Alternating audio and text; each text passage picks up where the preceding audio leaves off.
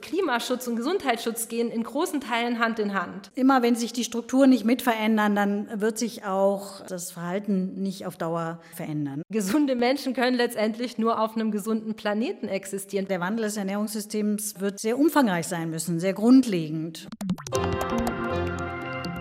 Herzlich willkommen bei unserem Wissenschaftspodcast, bei dem Forschung auf Gesellschaft trifft. Mein Name ist Julia Fissmann und ich möchte heute herausfinden, welche Folgen der Klimawandel für unsere Gesundheit und auch für unsere Ernährung haben kann und was wir dagegen machen können. Talking Science, der Podcast vom RBB, featuring Berlin University Alliance und Charité Global Health. Dieses Mal Heißer als es gekocht wird. Warum der Klimawandel eine Gefahr für unsere Ernährung und die Gesundheit ist. Ich bin mit zwei außergewöhnlichen Wissenschaftlerinnen verabredet. Sie gehören beide zur Berlin University Alliance, ein Verbund der drei großen Berliner Universitäten, TUF, HU, einschließlich der Charité Universitätsmedizin Berlin, in dem gemeinsam Forschungsprojekte realisiert werden. Wir sind am Potsdam Institut für Klimafolgenforschung, am PIC, und wir sind zu Besuch bei Professorin Sabine Gabrisch, die erste Professorin für Klimawandel und Gesundheit. Vielen Dank, dass wir hier sein dürfen. Ich freue mich, dass Sie da sind. Sie ist Medizinerin und Epidemiologin. Ihre Professur ist an der Charité und am Potsdam Institut für Klimafolgenforschung angesiedelt. Sie forscht zu Global Health und zu Planetary Health für gesunde Menschen auf einem gesunden Planeten. Bei uns ist Professorin Martina Schäfer. Sie ist wissenschaftliche Geschäftsführerin des Zentrums Technik und Gesellschaft an der Technischen Universität Berlin. Herzlich willkommen. Schön, dass Sie hier sind. Freue mich auch. Die Biologin hat in Umwelttechnik und Soziologie promoviert. Sie ist Nachhaltigkeitsforscherin und Ingenieurin und in ihrer Forschung beschäftigt sie sich unter anderem mit nachhaltiger Regionalentwicklung und mit nachhaltigem Konsum und Nahrungsmittelversorgung. Sie forscht zum Beispiel darüber, wie wir durch eine Änderung von täglichem persönlichen und institutionellem Verhalten zum Klimaschutz etwas beitragen können. Also Frau Gabisch, dann würde ich direkt mit Ihnen mal anfangen. Ähm, welche Auswirkungen kann denn der Klimawandel auf unsere Gesundheit haben? Ah, also ich kann jetzt einmal kann ich das konkret beantworten oder sehr allgemein. allgemein wäre sozusagen, dass der Klimawandel bedroht halt die Lebensgrundlagen auf dem Planeten und wenn an einem überhitzten Planeten, wo immer mehr Dürren, Stürme, Hitzewellen ähm, Waldbrände und so weiter sind und wo dann die Nahrungsversorgung nicht mehr gesichert ist, da ist eben auch die Gesundheit der Menschen bedroht. Mhm. Und ganz konkret, also da können wir ja gleich noch mal ein bisschen genauer drüber uns unterhalten. Wir haben ja ein bisschen Zeit. Was fällt Ihnen da so als erstes ein? Also ich arbeite zur Ernährung sehr viel und die Menschheit ist ja sozusagen durch die Landwirtschaft sehr abhängig von halbwegs vorhersagbaren Wetterbedingungen. Und wenn halt der Regen mal zu früh kommt und mal zu spät und mal viel zu stark und so weiter, dann sind die Ernten nicht mehr sicher. Und wenn die dann gleichzeitig ausfallen in mehreren Kornkammern, dann führt es sicherlich nicht zu Sachen, die, die der Gesundheit der Menschen zuträglich sind letztendlich. Aber in Deutschland natürlich, weil alle diese Folgen des Klimawandels auf die Gesundheit, die sind ja sozial gepuffert. Also wir sind jetzt wir haben ja unsere Institutionen und so weiter und die schlagen dann umso weniger durch, je, je mehr Sicherungsmechanismen es gibt. Und deswegen sind natürlich Menschen in ärmeren Ländern, die am Rand der Existenz leben, die sind viel direkter betroffen von solchen Dingen wie Ernteausfälle als jetzt hier in Deutschland. Da hungert niemand deswegen. Bei uns ist es mehr Sachen wie Hitzewellen, wo man das wirklich jetzt schon spürt, die Auswirkungen auf die Gesundheit. Frau Schäfer, Sie haben ja sozusagen viele Bereiche, zu denen Sie auch da forschen, eben zum Beispiel auch die Auswirkungen des Klimawandels auf die Nahrungssicherheit. Also das hat Frau Gabrischer jetzt gerade auch angesprochen. In welchen Bereichen forschen Sie da? Was interessiert Sie da besonders?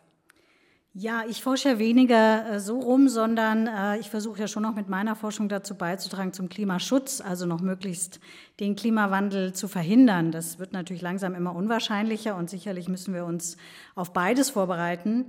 Aber meine Forschung geht eben mehr in die Richtung, was muss sich institutionell, also an Regeln, an Strukturen verändern, aber insbesondere auch an persönlichen Verhalten in Richtung Klimaschutz. Darum geht es ja hier auch am Potsdam Institut für Klimafolgenforschung auf dem Telegrafenberg, wo wir uns gerade befinden. Und wir haben mal ein bisschen zusammengestellt, was hier so passiert und geforscht wird. Der Ort.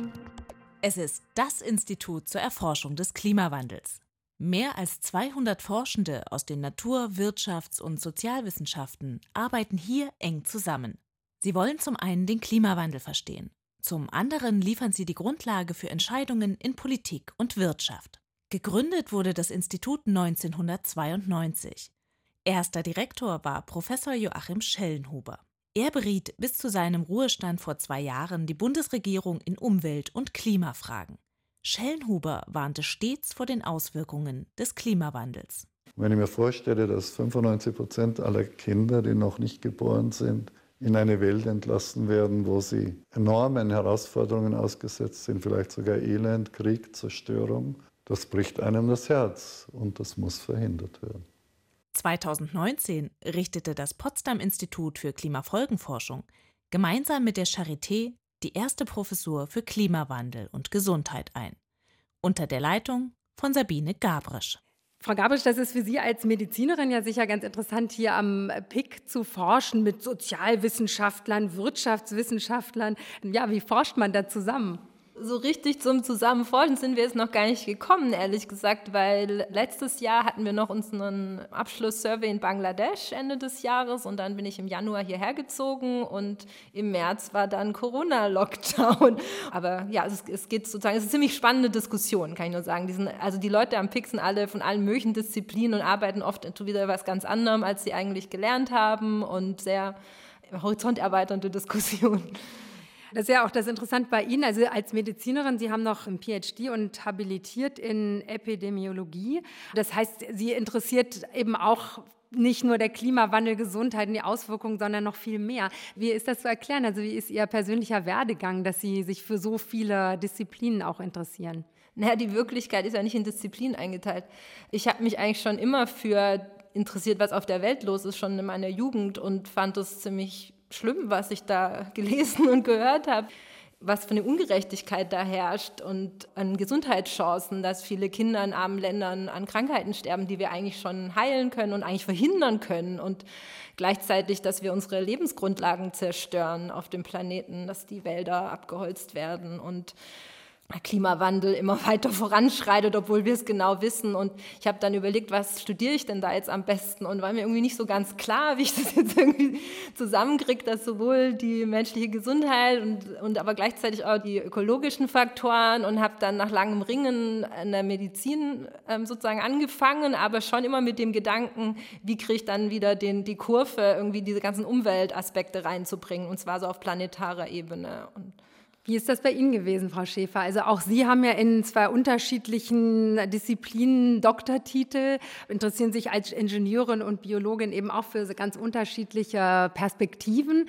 Wie kam das bei Ihnen so mit der Beschäftigung mit dem Klimawandel? Was war da so die persönliche Motivation? Ja, also da gibt es durchaus Parallelen. Ich habe mich immer für das Umweltthema interessiert, durch einen äh, sehr guten Biologielehrer im Übrigen. Habe aber auch mit meinen Eltern in Brasilien gewohnt, als ich Abitur gemacht habe und bin da natürlich mit dieser Entwicklungsfrage hautnah konfrontiert worden. Also ich habe dann Biologie studiert und äh, bin dann äh, irgendwann in die Abwasserreinigung gegangen, immer mit diesem Umweltthema im Vordergrund. Und habe aber dann gemerkt, das ist mir eigentlich viel zu nachsorgend. Ich will eigentlich nicht nachher den Dreck rausholen, sondern weiter vorne ansetzen, beim Menschen sozusagen und hatte dann auch äh, durch die Nachhaltigkeitsdiskussion dann das Gefühl, so, jetzt kommt es endlich zusammen, jetzt kommen die Entwicklungsthemen und die Ökologiethemen zusammen. Bin dann sehr schnell in diesen Bereich reingegangen und dann aber auch eher sozialwissenschaftlich jetzt, ja, bei der jetzt sozialwissenschaftlich. Aber es hilft mir natürlich ungemein, dass ich, äh, sagen wir mal, was damit anfangen kann, was Phosphat ist oder äh, also naturwissenschaftliches Grundverständnis habe in dieser interdisziplinären Kooperation, die wir sehr, sehr viel machen am Zentrum Technik und Gesellschaft damit man die Kolleginnen eben auch äh, verstehen kann, die Dinge einordnen kann. Und Nachhaltigkeitsforschung muss immer interdisziplinär betrieben werden. Da kommt man eigentlich kaum dran vorbei. Und insofern äh, fahre ich jetzt, obwohl das keiner normalen akademischen Karriere entspricht, mit diesem interdisziplinären Werdegang eigentlich sehr gut. Wenn wir jetzt noch mal ganz konkret zurückgehen, welche Auswirkungen der Klimawandel haben kann auf unsere Gesundheit, zum Beispiel Mangelkrankheiten, weil eben die Ernährung nicht mehr richtig stattfinden kann oder eben bestimmte Spurenelemente sozusagen als Folge des Klimawandels nicht mehr in den Pflanzen gebildet werden können.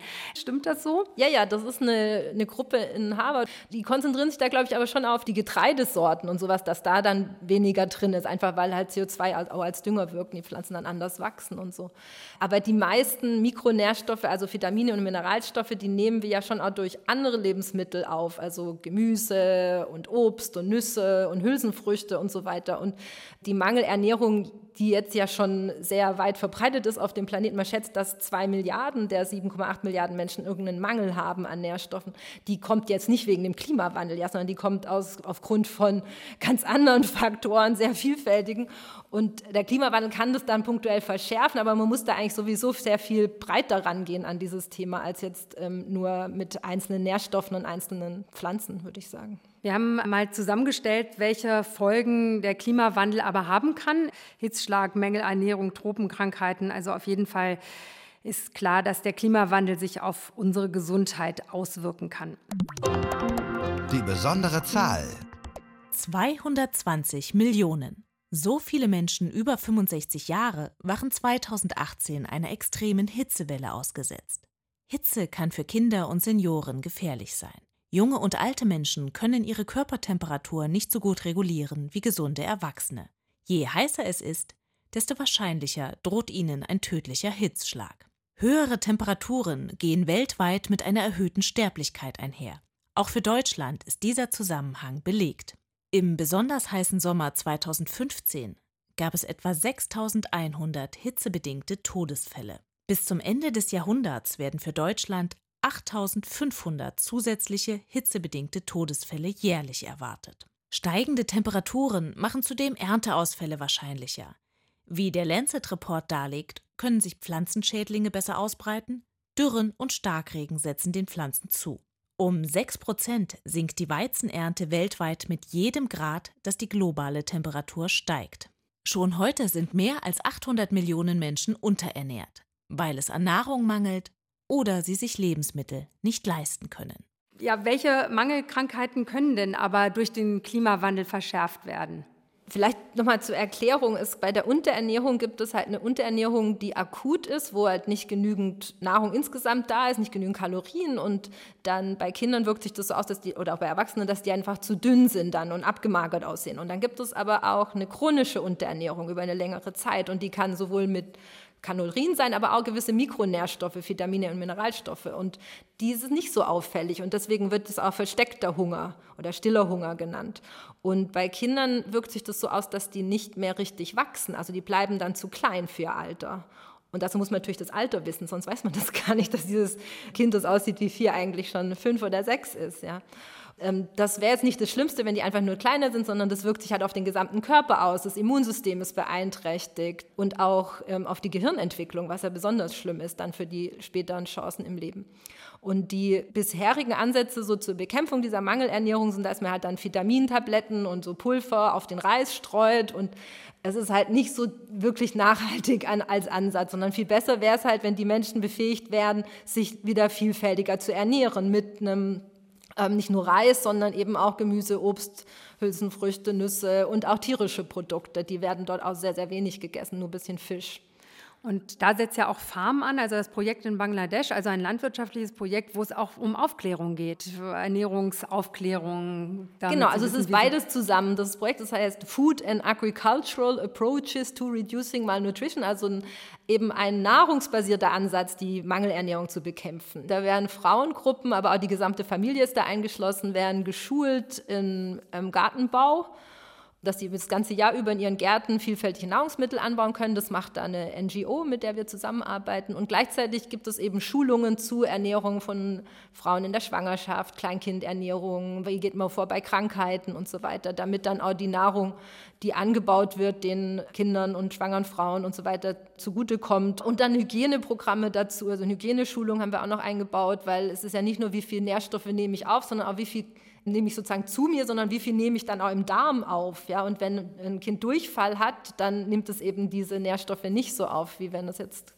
keinen Durchfall hat. Sie haben bei diesem Projekt herausgefunden, dass, glaube ich, so 35 Prozent der Kinder zu klein sind. Ähm, haben Sie denn schon Erfolge da auch erzielen können über die Jahre? Also, dass Sie durch die Aufklärung, Ernährungsaufklärung vielleicht schon erreicht haben, dass weniger Kinder zu klein sind? Ja, das ist ja das, das große Ziel dieses Projekts. Und wir haben letztes Jahr nochmal, also wir haben die Kinder ganz am Anfang gemessen, die da unter drei Jahre waren und dann vier Jahre später nochmal. Und das werten wir jetzt gerade aus. Also, das können wir noch nicht sagen. Aber was wir gesehen haben zwischendrin, weil das haben wir die ganze Zeit erhoben, ist, die Nahrungsvielfalt hat sich verbessert, sowohl bei den Frauen als auch bei den Kindern. Ähm, Frau Schäfer, jetzt haben, beschäftigen Sie sich natürlich nicht mit Bangladesch und mit dem globalen Blick, aber ähm, haben sozusagen eine Perspektive hier auf die Ernährungs- und den, das Konsumverhalten von Menschen hier, in Deutschland zum Beispiel oder Europa auch. Was kann man da vielleicht für Rückschlüsse ziehen? Wir müssen uns ja im Grunde genommen auch anders verhalten, damit erstmal der Klimawandel nicht so voranschreitet. Aber unsere Ernährung müssen wir ja auch ein bisschen anpassen. Was sind da sozusagen Ihre Forschungsfelder? Ja, also die Empfehlungen in Richtung, ob man das jetzt nachhaltige Ernährung nennt oder nachhaltige Landwirtschaft oder klimabewusste, das ist äh, relativ ähnlich natürlich. Die Debatte läuft ja auch schon länger. Und diese Empfehlungen sind eigentlich klar seit Jahren. Es geht um den Fleischkonsum, der eben in den westlichen Industrieländern, auch in einigen Schwellenländern, wo es jetzt äh, richtig angestiegen ist in den letzten Jahren, deutlich abnehmen sollte.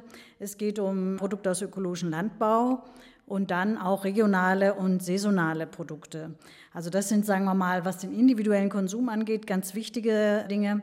Und natürlich auch weniger Lebensmittel zu verschwenden. Und zwar zu Hause natürlich, das ist erschreckend häufig, äh, diese Zahlen, was da weggeworfen wird, aber auch entlang der gesamten Kette. Ne? Also auch da haben wir hohe Verluste, Lagerverluste, gerade in Entwicklungsländern ist das auch ein ganz äh, wichtiges Thema dass eben ganz viel von dem, was mit viel Mühe produziert wurde, geerntet wurde, dann in der Lagerung verrottet. Aber eben auch, ja, was unser Einkaufsverhalten angeht, dass wir zu viel einkaufen und es dann gar nicht schaffen zu essen, plus natürlich in den öffentlichen Einrichtungen, Restaurants und so weiter, was da alles weggeworfen wird. Also, das also ist pro Kopf in Deutschland sind das, glaube ich, 18 Tonnen äh, pro Jahr. Potenzial, ja. Das ist schon, ähm, schon viel. Ich glaube, es sind 171 Kilo pro Sekunde, wenn man sich das so vorstellt. Ja, dann ähm, also sollte man vielleicht ein bisschen weniger einkaufen und ähm, na, häufiger vielleicht, also dass man irgendwie immer nur das einkauft, was man verbraucht. Auf jeden Fall und natürlich sind auch ein bisschen vielleicht diese Kompetenzen verloren gegangen, Reste zu verwerten. Ja, was mache ich mit verschiedenen Resten? Also das ist ein wichtiger Aspekt, aber Fleisch ist auf jeden Fall schon weiterhin da auch die Nummer eins, sagen wir mal, da hinzugucken und insbesondere natürlich auch, weil ja immer wir unseren Lebensstil ja als eine Art Vorbild in andere Länder gebracht haben. Und das zeichnet sich jetzt leider, muss man sagen, sehr deutlich ab, dass in Ländern wie China oder in ganz Asien der Fleischkonsum äh, stark zugenommen hat. Also weltweit eigentlich die äh, globale Mittelschicht sehr viel mehr Fleisch inzwischen isst, auch in Ländern, wo es kulturell überhaupt eigentlich nicht Usus war. Und das ist sehr bedauerlich, das ist die falsche Richtung und insofern sollten wir da jetzt auch wieder als Vorbild, als Vorbilder agieren. Bekannt ist ja, dass Fleisch, äh, um ein Kilo Fleisch zu produzieren, braucht man ungefähr ja, die sieben- bis zehnfache Menge an Getreide oder an Futtermitteln. Es ist insofern sehr energieintensiv, Fleisch zu erzeugen. Man braucht viele Flächen.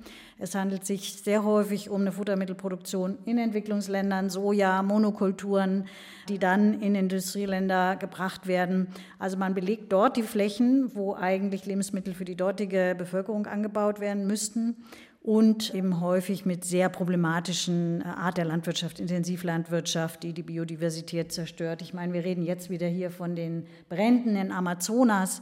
Das ist ja alles, um mehr Land zu gewinnen, entweder für Tierhaltung oder für Monokulturen. Plus wir haben es jetzt gerade wieder gehabt in den Schlagzeilen, die sehr intensive Tierproduktion hier, die höchst problematischen Verhältnisse in der Schlachtindustrie etc., der massive Einsatz von Antibiotika, Hormonen, das geht ins Grundwasser.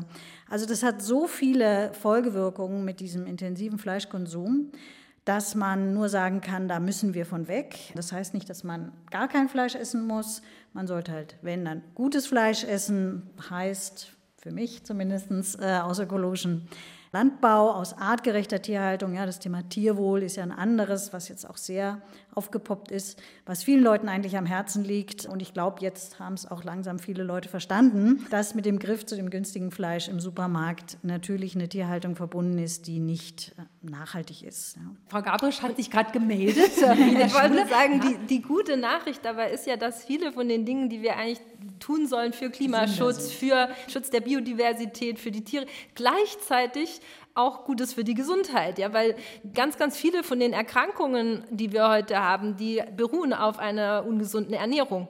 Und in Deutschland essen wir x-fach mehr Fleisch, als von der Deutschen Gesellschaft für Ernährung als gesund empfohlen wird. Das heißt, wir würden durch diesen Verzicht sozusagen eigentlich was, uns selber was Gutes tun. Was ist sozusagen ungesund am Fleischkonsum? Was passiert im Körper? Ja, es ist nicht mein spezielles Forschungsthema. Ich glaube, was ziemlich gut erwiesen ist, dass bestimmte Krebserkrankungen häufiger sind. Aber auf jeden Fall, was es, es, es geht ja nicht nur darum, dass es schädlich ist, sondern es ist, dass es eigentlich gesünder ist, mehr Gemüse zu essen. Ja, es ist nicht nur das Fleisch, ist jetzt irgendwie Fett. Ja, Fett vielleicht Fett. auch. Das, was die Leute halt viel zu wenig essen hierzulande, ist Gemüse. Und wenn es zum Beispiel in den Kantinen immer nur ein vegetarisches Gericht gibt, dann macht es das den Leuten eigentlich schwerer, sich fleischärmer zu ernähren. Das müsste eigentlich so sein, dass es da mehrere sehr leckere Varianten gibt.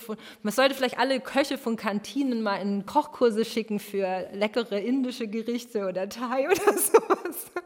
Ja, und auch Institutionen können ja Vorbilder sein, zum Beispiel in Kantinen von öffentlichen Einrichtungen sollte es dann Krankenhäuser zumindest sind bisher leider noch keine Vorbilder, nee, muss ich sagen. leider nicht. Ne? Ja, das ist eigentlich traurig. Die ganzen großen Caterer, ja. Ne? Ich meine, ja. Äh, Krankenhäuser werden ja auch meistens von Caterern beliefert und da stimme ich also. also angeblich hat man dafür kein Geld, ja. Und hinterher zahlt man ja x-fach mehr, um diese ganzen Folgeerkrankungen wieder zu kurieren. Das ist eigentlich absurd. Wie könnte man das politisch vielleicht auch ein bisschen besser regulieren? Also gut, der Bundestag könnte anfangen mit ökologischen Angeboten in der Kantine, aber wie könnte man es irgendwie sonst noch weiter regulieren?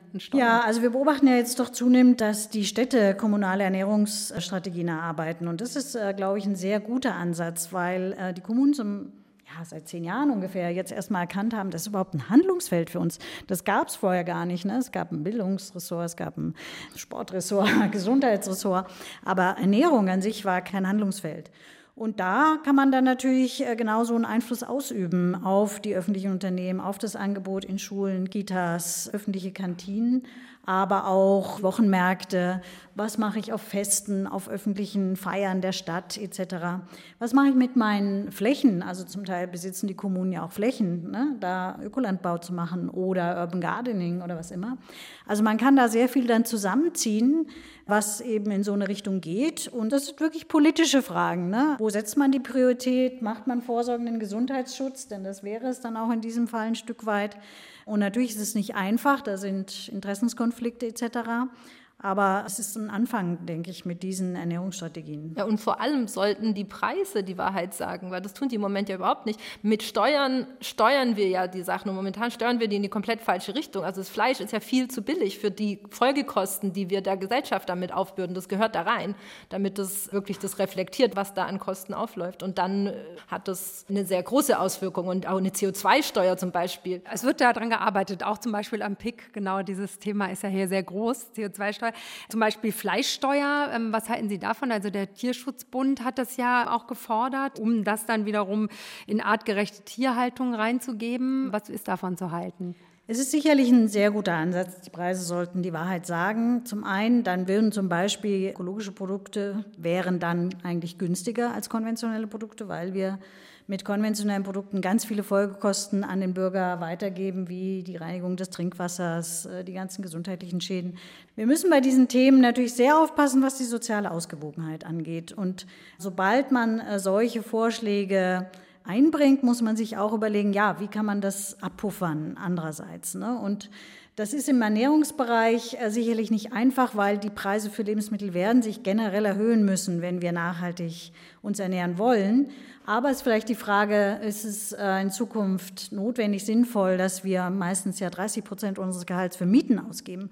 Also das ist ein Bereich, wo wir wirklich eher steuern könnten und wo man sagen könnte, das kann es eigentlich nicht sein. Ja, das Verhältnis von dem, was für wir für das Lebensnotwendigste ausgeben, nämlich das Essen, was direkt in unseren Körper reingeht, zu dem, was wir für alles andere ausgeben, Auto, Kleidung, das ist ja, hat sich ja immer weiter verschoben. Und der Anteil, den wir für Essen ausgeben, ist ja sehr, sehr gering. Und gerade in Deutschland sehr gering im Vergleich auch mit anderen äh, Ländern wie Frankreich, Italien, die da sehr viel mehr Wert drauf legen äh, oder die Schweiz. Ja. Insofern ist es wahrscheinlich, es ist, wird schwierig sein zu sagen, wir wollen den Leuten weiterhin das günstige Fleisch ermöglichen.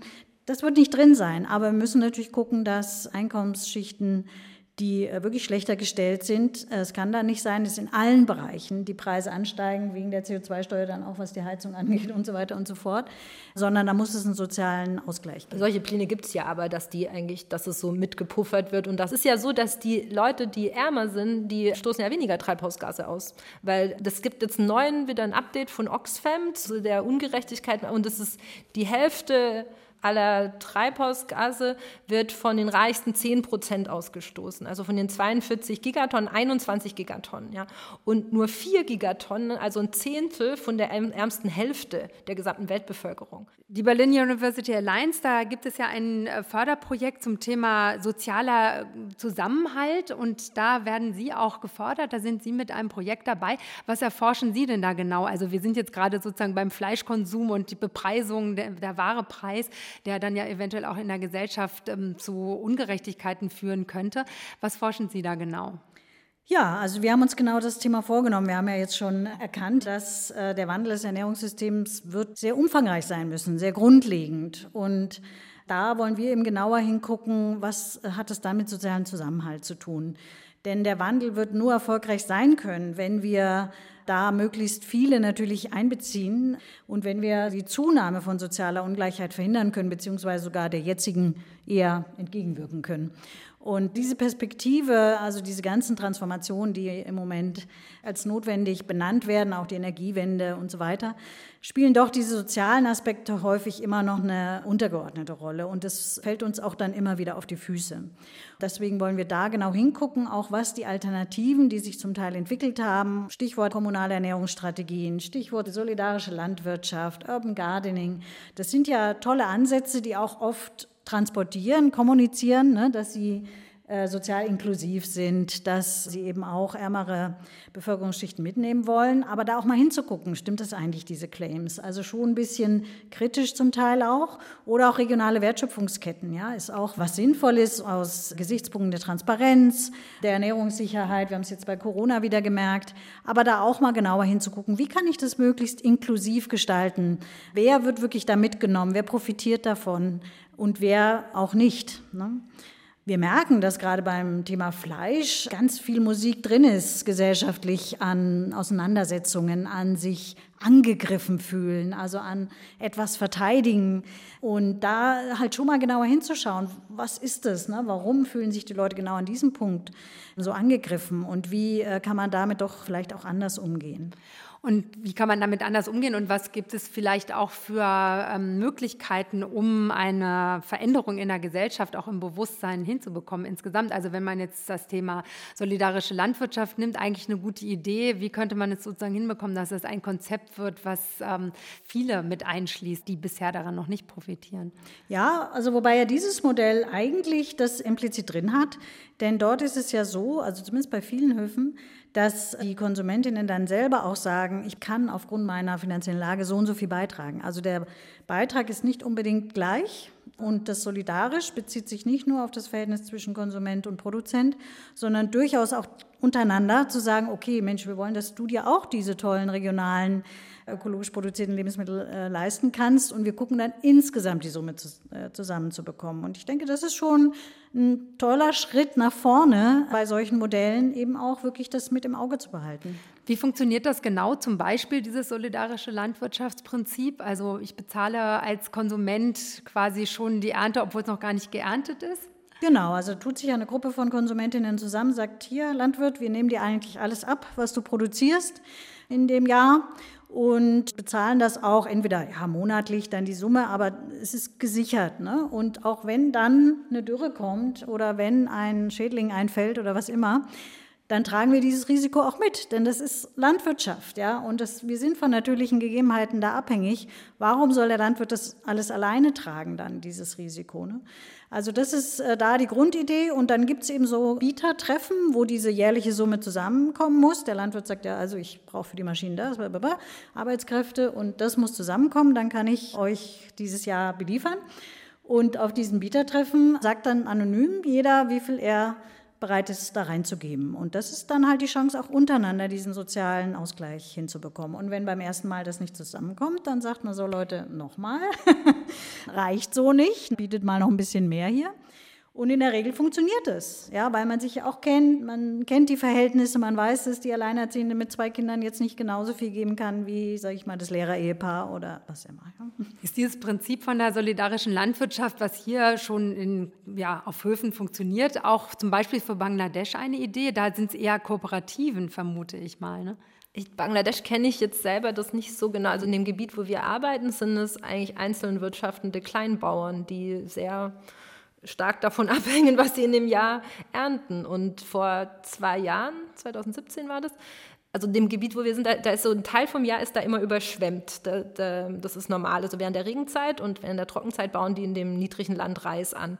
Und da kam der Regen schon im April statt im Juni.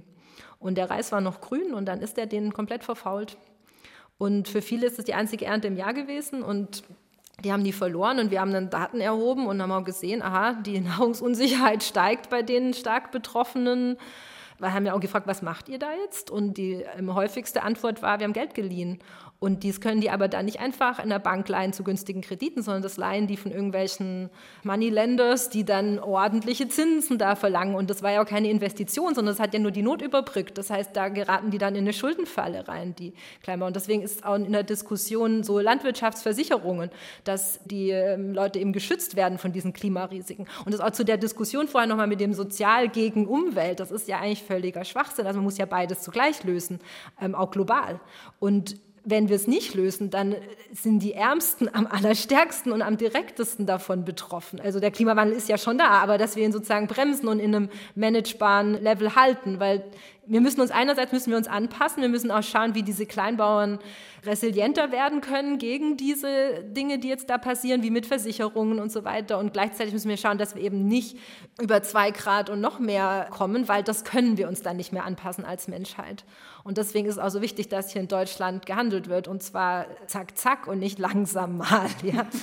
Aber ich habe den Eindruck, dass sozusagen dieses Zusammendenken jetzt erst richtig anfängt. Also das Wissen schon lange da ist, aber das Handeln einfach irgendwie überhaupt noch nicht äh, sich danach genau, richtet. Genau, und da muss ich als Ärztin sagen, also ich habe manchmal so das Gefühl, ich spreche hier mit einem Patienten, der seine Diagnose nicht verstanden hat. Ja. Als Arzt müssen wir ab und zu ja schlimme Nachrichten überbringen auch, ja. Und da muss man die volle Wahrheit schon sagen auch, ja. Also ist ein Thema, können wir das den Leuten Leuten zumuten, was ja die Journalisten oft sich fragen, oder das sind nur schlechte Nachrichten. Ja, man muss es am Anfang, man muss es sagen, damit es die Menschen verstehen, wie schwer ist die Lage, wie ernst ist das jetzt, was passiert, wenn wir nichts tun.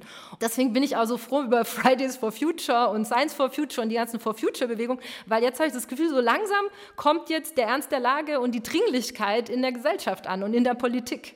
Aber wie schafft man das irgendwie dem Patient Mensch klarzumachen, dass es einen Patient Erde gibt oder einen Planeten, der irgendwie krank ist? Es ist eigentlich sowas von selbstverständlich. Man muss vielleicht nur mal kurz innehalten und sich klar werden, dass man einen Körper hat als Mensch, ja, dass man eigentlich die Natur nicht von einem getrennt ist. Jeden Tag nehme ich Nahrungsmittel auf in meinen Körper rein. Mein Darm ist voller Mikroorganismen, die sind ganz wichtig für meine Gesundheit. Die Haut ist voller Mikroorganismen. Mein Immunsystem interagiert mit der Umwelt jeden Tag und das ist alles essentiell für meine Gesundheit, was ich an Stoffen aufnehme und austausche mit der Umwelt. Und gesunde Menschen können letztendlich nur auf einem gesunden Planeten existieren. Was brauchen wir denn wirklich zum Gesundsein und zum Leben? Wir brauchen sauberes Wasser, gesunde Nahrung, saubere Luft, ähm, Dach über dem Kopf und erträgliche Temperaturen. Und all das ist gefährdet durch den Klimawandel. Ja. Ich glaube, dass jetzt viele Leute es doch ein Stück weit mehr verstanden haben, auch durch die Dürren hier, die äh, sehr trockenen Sommer. Man sieht es an den Wäldern, man sieht es an den Bäumen, man sieht es an den Seen, die einfach einen halben Meter an Wasser verloren haben. Das ist natürlich manchmal schon wichtig, es auch irgendwie erfahren zu können. Das ist ein. Und dann finde ich, kann man auch in Richtung Medien und Politik natürlich auch den Vorwurf ein bisschen machen, dass auch Zusammenhänge einfach nicht aufgezeigt werden.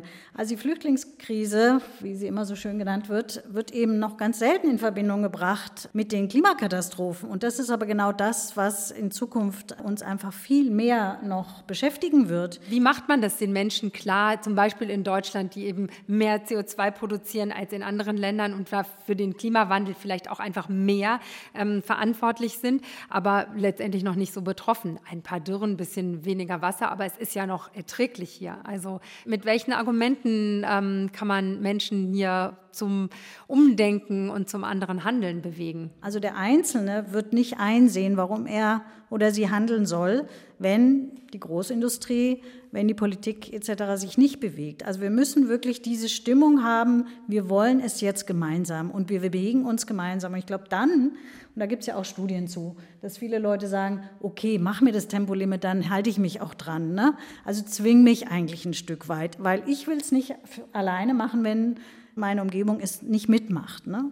Und ich glaube, die Leute haben sehr gutes Gespür dafür, dass die Politik derzeit dort nicht ernsthaft agiert. Das sind alles Alibi-Veranstaltungen bisher. Und warum soll dann der Einzelne ne, sagen, okay, aber ich und gut, gestern ging durch die Presse, dass jetzt äh, hier Landwirtschaftsministerium die Ökolandbauforschung wieder zusammengestrichen wird. Also das sind alles Signale, ich meine, das kann man dann irgendwann nicht mehr erklären. Ja, da, da steht man so ein bisschen davor. Man hat gleichzeitig eine Ökolandbaustrategie, äh, 20 Prozent will man erreichen. Bis 2030? Genau, nicht mehr so lange Zeit. Auch schon äh, in der vorherigen Legislaturperiode erreichen. Also es steht schon lange in unter, und unserer Nachhaltigkeitsstrategie. unter 10 Prozent gerade genau. Ökolandbau. Und das Interessante ist ja, dass irgendwie so die über die Hälfte der Fläche in Deutschland wird ja für Landwirtschaft genutzt und davon eben dann nur 10 Prozent für oder unter 2 Prozent der Forschung, zwei gehen bisher in den Ökolandbau. Und das ist genau der Topf, der jetzt wieder zusammengestrichen wird. Und ich meine, da ist der Bürger ja auch nicht blöd. Also so irgendwie, das kriegt man ja schon auch mit, äh, wie halbherzig hier überall agiert wird. Und ich glaube, da brauchen wir diesen Umschwung, wirklich zu sagen, Ne? Wir machen das jetzt gemeinsam, wir sind gemeinsam da drin gesellschaftlich. Gut, also darf man natürlich sich auch äh, nicht blauäugig sein und denken, wir sitzen uns jetzt alle an den Tisch und einigen uns. Da gibt es natürlich massive Interessen. Es gibt Verlierer und die sind eben momentan noch sehr, sehr stark, ihre alten Interessen da durchzusetzen. Also muss man noch mehr Druck auf die Politik machen, Frau Gabrisch? Ja, da wollte ich auch gerade irgendwie einhaken, nämlich mit den Interessen. Also wir haben ja in der Gesundheitsecke, sag ich mal, mit der Tabakindustrie unsere Erfahrungen gemacht, die es geschafft hat, über Jahrzehnte Gesetzgebung zu verhindern durch Verschleierungstaktiken mit falschen Experten, durch was nicht alles und die Politik massiv da beeinflusst hat und, und auch den Teufel an die Wand gemalt hat, was passiert, wenn wir Rauchverbote in Restaurants haben, dass alle Kneipen gehen kaputt und nichts davon ist eingetreten. Heute wollen nicht mal die Raucher in ihrer Mehrheit das zurückhaben, ja, sondern wir, haben, wir sind alle froh an der der sauberen Luft. Und genauso wird es uns mal gehen, wenn wir die Städte transformiert haben zum Beispiel und ähm, die wirklich Fahrrad- und Fußgängerfreundlich sind mit viel grünen Bäumen, wenn da keine Verbrennungsmotoren mehr drin fahren und die Luft wirklich sauber ist. Es sind, weltweit sind insgesamt an Luftverschmutzung sieben Millionen ähm, vorzeitige Todesfälle pro Jahr. Das ist unheimlich viel und das sind nicht nur Atemwegserkrankungen, Herz-Kreislauf-Erkrankungen, Diabetes und Demenz wurden schon in Zusammenhang gebracht. Das Hauptargument ist sozusagen, was wir da eigentlich wollen, das ist überhaupt nicht ein Verzicht, sondern das ist eigentlich ein besseres, gesünderes Leben. Das Klimaschutz und Gesundheitsschutz gehen in großen Teilen Hand in Hand. Ja. Gerade für die sozial Schwächeren wäre das ein enormer Zugewinn, diese Art Städte ja. zu haben. Und das, aber natürlich gibt es Interessen, die dagegen stehen. Zum Teil sind es die gleichen Leute, die gegen Tabakregulation sich eingesetzt haben, die jetzt irgendwie gegen effektiven Klimaschutz zu Felde ziehen und so tun, als ob es da noch Kontroversen gäbe in der Wissenschaft, was überhaupt nicht der Fall ist. Und das muss man sich im Klaren sein. Da ist eine ganz, ganz starke Lobby dahinter. Und wir sind hier nicht auf einer Insel der Seligen in Deutschland. Und uns wird das genauso treffen, wenn es um uns herum in der Welt Riesenprobleme gibt. Das sehen wir jetzt auch mit Corona, wie eng alles zusammenhängt auf der Welt. Ja. Wie hat genau die Pandemie ähm, vielleicht auch diese Perspektive noch mal verändert und vielleicht deutlicher gemacht? Also dass alles zusammenhängt? Ja, sicherlich. Wir haben da auch ein bisschen jetzt Untersuchungen zugemacht, wie weit die Leute ihr Altersverhalten verändert haben. Einige haben dann auch Dinge entdeckt, die äh, sie vielleicht durchaus beibehalten werden. Andere, klar, also die möchten eigentlich zurück zum Normalzustand, was immer das ist. Ne? Also das ist immer, wenn sich die Strukturen nicht mit verändern, dann wird sich auch das Verhalten nicht auf Dauer verändern. Ne? Das ist ein Experimentierfenster, man probiert es dann mal und sagt, ach Mensch, Ne, mit dem Fahrrad zur Arbeit fahren ist ja doch gar nicht so schlimm, wie ich mir dachte. Ich komme da frisch an. Ne, ich bin nicht so vertrant, als wenn ich. und das, das kann eine Gelegenheit sein, aber da müssen Strukturen nachziehen. Genau, die Strukturen müssten sich ändern. Was müsste sich jetzt vor allen Dingen ändern? Jetzt gehen wir vielleicht doch nochmal zurück zur Ökolandwirtschaft, weil Sie auch gesagt haben, das wäre schon eine Lösung für viele Probleme. Wie könnten Lösungsansätze noch aussehen, um ja sowohl Druck auf die Politik zu machen, als auch eben Verhaltensänderungen bei Verbraucherinnen und Verbrauchern irgendwie durchzusetzen. Ja, wie gesagt, die Bundesregierung hat ja eigentlich eine Ökolandbaustrategie veröffentlicht und auch die meisten Bundesländer inzwischen.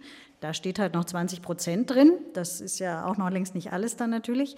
Aber wir sehen, in der Umsetzung ist es weiterhin sehr langsam. Und wir haben hier genau wieder dieselben Interessen am Werke, die auch die Nitratrichtlinie zum Beispiel Jahrzehnte verschleppt haben. Also all die Punkte, wo man eben wirklich ansetzen könnte.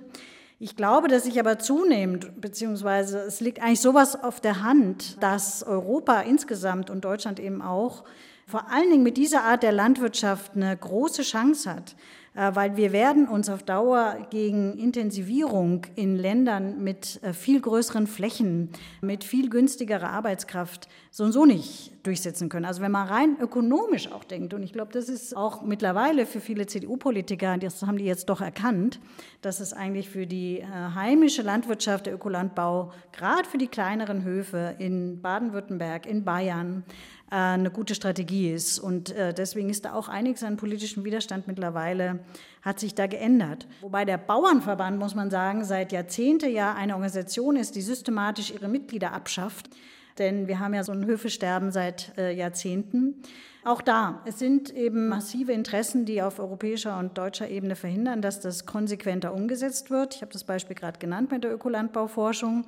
Auch die ganzen Tierwohlbemühungen, die im Moment anstehen, sind weiterhin ja, sehr kleine Schritte, was da diskutiert wird. Es ist kein konsequentes Vorgehen. Und da hilft der Druck von der Straße natürlich schon. Und man sieht eben, aha, Ökoprodukte werden gekauft, aber es sind dann dänische, holländische. Ja, und also dieses wirtschaftliche Argument kommt jetzt langsam zu sagen, warum sollen wir das von anderen Ländern importieren? Auch das ist im Gang, da passiert sehr viel. Ich hatte es gesagt, kommunale Ernährungsstrategien. Wir haben in Berlin dadurch, dass das Ziel vorgegeben wurde, 40 Prozent Bio in Kitas, das ist erreicht. Ja. Das ist leider nicht mit regionalen Produkten erreicht, sondern die kommen halt irgendwo her. Das wäre der nächste Schritt. Also das sind alles äh, Stellschrauben, denn wir brauchen, also die Landwirte brauchen verlässliche Abnehmer. Und diese größeren Abnehmer wie eben Kantinen, Restaurants, äh, Schulen, Caterer, das würde natürlich den Markt nochmal erheblich erweitern. Und da gibt es mittlerweile politische Weichenstellungen. Es könnte alles schneller gehen, es könnte konsequenter sein. Aber ich glaube, es ist in der richtigen Richtung unterwegs. Sie haben gerade vom Druck auf der Straße oder vom Druck von der Straße gesprochen. Für was würden Sie denn noch auf die Straße gehen? Sie sind ja auch bei Scientists for Future und Sie haben auch eine Initiative gestartet an der Technischen Universität, wo Sie eben ähm, Wissenschaftlerinnen ähm, zusammen überzeugt haben, auf Kurzstreckenflüge zu verzichten. Für was würden Sie jetzt noch auf die Straße gehen? Ich gehe jedes Jahr auf die Wir haben es satt Demo, denn das ist ja mein Feld auch. Und wir haben in der Vergangenheit, Beispiel Atomkraft, immer gesehen, dass es Allianzen zwischen fortschrittlichen Bürgerinnen, fortschrittlicher Wissenschaft und fortschrittlichen Unternehmerinnen braucht. Ja? Also es braucht diese Allianzen, um Dinge voranzutreiben. Wir brauchen den Druck von unten, wir brauchen dann aber die Kooperation, dass es auch eben wissenschaftliche Ergebnisse gibt. Und die Wissenschaft ist ja nun doch jetzt in den letzten Jahren durch Fridays for Future, interessanterweise, ja, mussten äh, diese jungen Leute sagen, Mensch, guck doch mal, was die Wissenschaft sagt, warum nehmt ihr denn das nicht ernst? Ja, das ist eigentlich absurd, ja, das ist wirklich ein Armutszeugnis. Aber äh, dadurch ist eigentlich jetzt die Reputation der Wissenschaft ja doch immens angestiegen, aber auch, finde ich, dass wir stark in der Verantwortung sind, uns zu äußern und uns auch gesellschaftlich zu äußern und solche Termine wie heute beispielsweise wahrzunehmen. Ja, das hält uns natürlich schon davon ab, jetzt in unserem Büro unseren Artikel zu schreiben. Das ist eigentlich immer noch das, was in der Wissenschaft ganz oben steht. Und äh, auch da ist natürlich, äh, und dafür setze ich mich auch stark ein, ein Wandel des Wissenschaftssystems, dass eben das auch anerkannt wird. Also wenn Wissenschaft wirklich dazu beiträgt, gesellschaftliche Lösungen zu finden und umsetzungsnahe Lösungen zu erarbeiten, dass das genauso anerkannt wird wie eben der 35. begutachtete Artikel in irgendeinem englischen Journal, den im Zweifelsfall, naja, wie viele Leute lesen. Und die Debatte ist auch voll in Gang. Und ich denke, wir gehören zu der Art Wissenschaftlerinnen, die sich da längst schon anders verorten. Aber wir werden eben doch häufig noch als Wissenschaftlerinnen zweiter Klasse sozusagen behandelt, wenn wir äh, sagen, uns ist eigentlich diese Praxisnähe, diese Umsetzungsnähe sehr wichtig. Weiß das nicht, ist zum Peak, am Peak ist das zum Glück anders. das zählt mit. Also ich sehe das so ein bisschen einen generellen Trend, ähm, dass sowohl das, die Unis als auch die Krankenhäuser und so alle sind in so einem Wettbewerbssystem gefangen. Ja, so ein schneller, höher, weiter mit Indikatoren, wo man dann das Eigentliche irgendwann aus dem Blick verliert. Also im Krankenhaus die Zeit, die man mit Patienten verbringt, die wird immer knapper.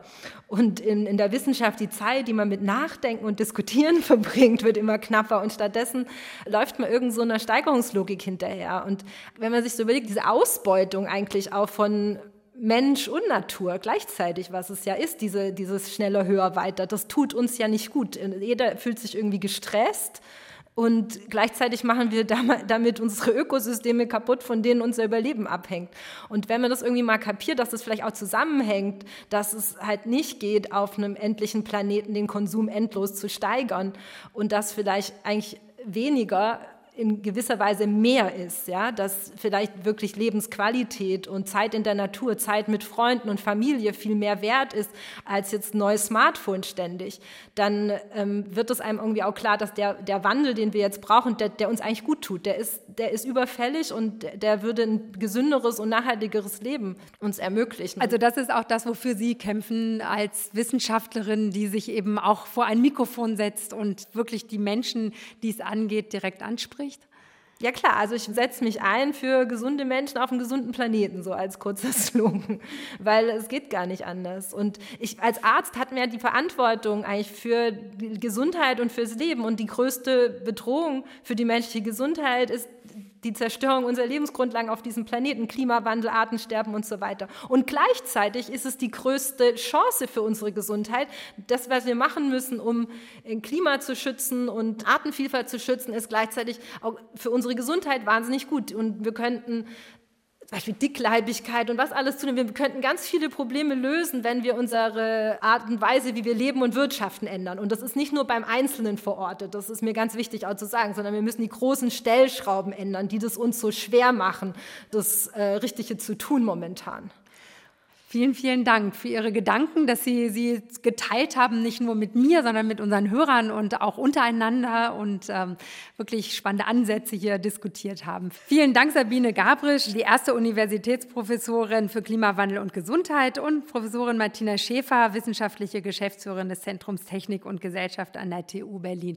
Schön, dass Sie zugehört haben. Weitere Informationen finden Sie auf der Website rbb-online.de-talking science. Und der nächste Podcast ist live vom World Health Summit am 27. Oktober. Die Frage ist dann, was die Pandemie mit dem Klimawandel zu tun hat.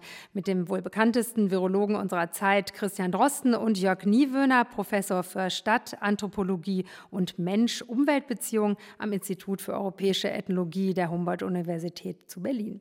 Vielen Dank fürs Zuhören und bis hoffentlich zum nächsten Mal. Talking Science vom RBB. Featuring Berlin University Alliance und Charité Global Health. Exzellente Wissenschaft für globale Gesundheit. Moderation Julia Fissmann. Redaktion Judith Rode.